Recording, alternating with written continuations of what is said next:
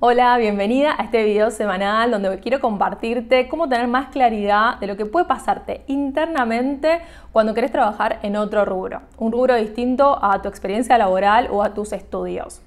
Por ejemplo, ese fue mi caso, que estudié economía y quise dedicarme al coaching ontológico. También puede ser la situación de una contadora que hace varios años trabaja en un banco, pero le apasiona el diseño de interiores y le encantaría dedicarse a eso. También puede ser el caso de una mujer que estuvo enfocada durante varios años en su familia y ahora quiere retomar su vida laboral y emprender. En definitiva, quiero hablarte de ese tipo de reinvención que genera sentimientos encontrados. Por un lado, el entusiasmo y la ilusión de empezar algo nuevo y por otro lado, el miedo, las dudas de lanzarte a lo desconocido. Y en ese contexto pueden aparecer preguntas como ¿pongo toda mi energía en este proyecto o no? ¿Valdrá la pena? ¿Y si no funciona?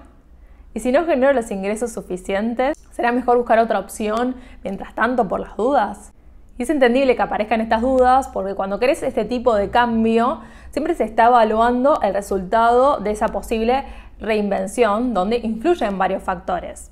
Por eso, para avanzar y no paralizarte en ese cambio, yo recomiendo no enfocarte tanto en el resultado de esa posible reinvención, sino ver el detrás de cómo estás viviendo ese proceso. Porque es necesario ordenar qué pensás y sentís sobre ese nuevo rumbo laboral que querés. En este video te voy a compartir cuatro claves para que tengas en cuenta y puedas seguir avanzando en tu cambio laboral con mayor claridad. Pero antes, si no nos conocemos, te cuento que yo soy Tami, a través de Expertas en Dinero acompaño a otras mujeres a crear un camino laboral que las apasione y que potencie su relación con el dinero.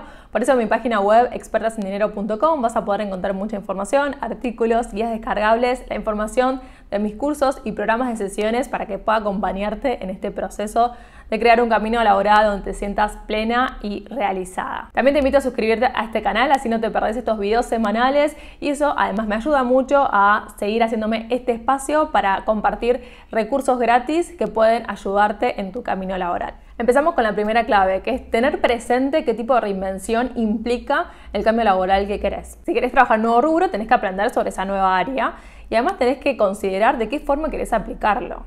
¿Querés trabajar en relación de dependencia? ¿Querés emprender? ¿Querés combinar estas dos modalidades?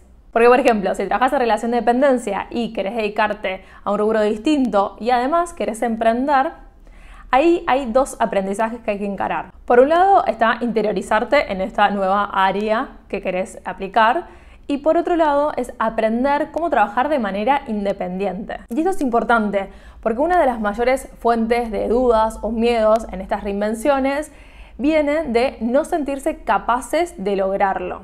Y muchas veces se mezcla esa capacidad de ejercer en un nuevo rol profesional con la capacidad de generar ingresos a partir de ese nuevo rol. Son dos aprendizajes distintos que una vez que los tenés en claro, pueden retroalimentarse y potenciarse juntos para aumentar tu confianza en el cambio laboral que te propusiste. Si te sientes identificada con este punto y te gustaría aprender más o identificar qué es lo que implica tu reinvención, te invito a mi próximo reto de 21 días para impulsar tu vida laboral. Trabajamos de manera más específica en el tipo de reinvención que quieren y aplicamos un paso a paso para que puedan tener en claro cuáles son sus objetivos y sus próximas acciones. Si quieres sumarte a la primera edición de este año, te voy a dejar el link en la descripción para que puedas ver toda la información. Clave número 2. No esperes a tener todo perfecto, bajo control y resuelto para pasar a la acción. Esto suele ser una traba muy común, muchas veces se permanece en el pensamiento y la reflexión porque quieren que las cosas se hagan de determinada manera, si no, no vale la pena o quieren seguir pensándolo. Esto tiene que ver mucho con la autoexigencia y el perfeccionismo. Hice ya un video sobre este tema. Si querés profundizar más sobre esto, te, lo voy a, te voy a dejar el link en la descripción. Pero por ahora, si te sentís identificada con este punto, pregúntate qué pensás que está en juego cuando pensás en pasar a la acción.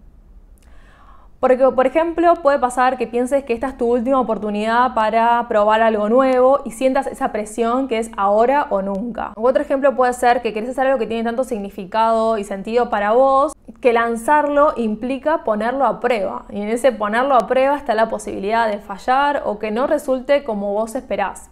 Por eso en esta clave es importante pensar qué es lo que crees que está en juego cuando querés pasar a la acción y además para entrenar tu mente, para verlo de otro punto de vista y pensar que pasar a la acción no es una instancia de evaluación, sino de información para saber más qué es lo que querés y también para ir mejorando con tus acciones de manera continua. La clave número 3 es desarrollar tu proactividad. Empezar con cambio laboral ya es un gran paso, pero aunque suene obvio, no solo es cuestión de empezarlo, sino también sostenerlo en el tiempo. Y eso también está conectado con la constancia y la disciplina, pero hoy quiero hablarte sobre la importancia de la proactividad. La proactividad no es solo tomar la iniciativa, sino también reconocer, ser conscientes que tenemos la habilidad de poder elegir nuestras respuestas más allá de las circunstancias. Se trata de asumir nuestra responsabilidad de elegir nuestro comportamiento en base a nuestras decisiones y no en base a las condiciones. Y esto es lo que hace que lo que más importa no es lo que no sucede, sino cómo elegimos responder ante lo que nos sucede. Entrenar esta habilidad ayuda mucho porque cuando querés avanzar con un cambio laboral, siempre van a suceder imprevistos o contratiempos que pueden hacer que desvíen tu atención y que te quiten este poder de seguir avanzando en el cambio que querés. Por ejemplo, muy seguido aparecen frases como cuando se acomoden mis horarios, voy a arrancar, mis jefes me consumen y no me dejan tiempo ni energía para nada más, o en mi casa nadie me entiende ni me ayuda en el cambio que quiero hacer. Y si pensás en este tipo de frases y te preguntas, bueno, pero ¿quién recae la responsabilidad de esta situación? Te vas a dar cuenta que la responsabilidad no recae sobre quien las dice, sino en algo externo, en que algo o alguien acomode sus horarios, en que la gente de su trabajo cambie o en que otras personas deciden entenderla. Y lo mágico de la proactividad es poder recuperar tu poder frente a lo que te sucede.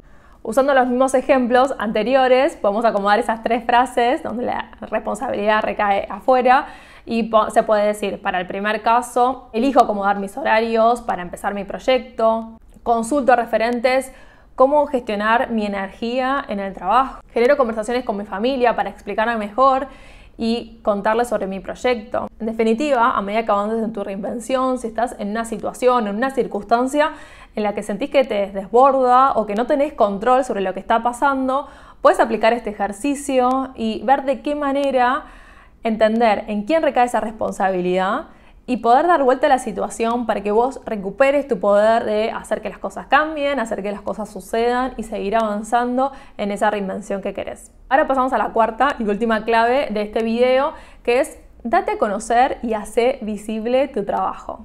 Escucho muy seguido frases como, ay, me cuesta venderme, o a quién le va a interesar lo que tengo para decir, o me da mucha vergüenza hablar sobre mi trabajo. Y este tipo de pensamientos hace que todo el cambio laboral se dé en un detrás de escena que es entendible porque si vas a dedicarte a un rubro diferente, diferente a la tu experiencia laboral o al que indica tu título, puede ser que no sientas la confianza suficiente para compartirlo con otros. Y te entiendo muchísimo.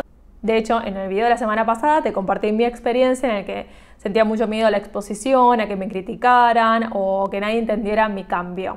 Te puede pasar algo similar o quizás también te cuesta darte autoridad para hablar sobre este nuevo tema o puede aparecer lo que se llama el síndrome del impostor, que es que aunque tengas la inteligencia, la capacidad, el conocimiento, pensás que no es así y crees que la gente podría darse cuenta. Pueden existir varios motivos y te puedo asegurar que la mejor inversión que puedes hacer es reconocer qué te está limitando y aprender a gestionarlo. Porque darte a conocer, contar lo que querés lograr, lo que tiene un significado para vos, un sentido y seguramente un impacto en la vida de otras personas, no solo te va a servir para atraer más oportunidades, sino también para empezar a hacerte cargo de este nuevo rol profesional que querés asumir. Si llegaste hasta acá, quiero que te lleves además estas cuatro claves, este mensaje que podés lograrlo. Puede ser que no sea fácil, pero es mucho más simple de lo que imaginamos. Y para hacerlo de esa manera es necesario entendernos más, desaprender viejos límites y encontrar tu propia manera de avanzar en el cambio que internamente sabes que querés.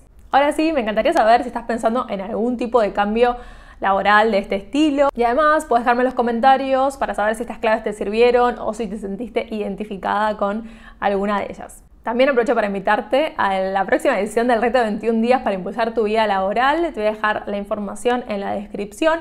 Ahí les acompaño a que tengan más claridad del tipo de cambio laboral que quieren y cómo definir acciones concretas para avanzar en esa dirección. También trabajamos toda esta cuestión de gestión de emociones y de mentalidad que es muy necesaria para avanzar en este tipo de reinvenciones. Así que si querés seguir aprendiendo más, te espero en el reto de 21 días.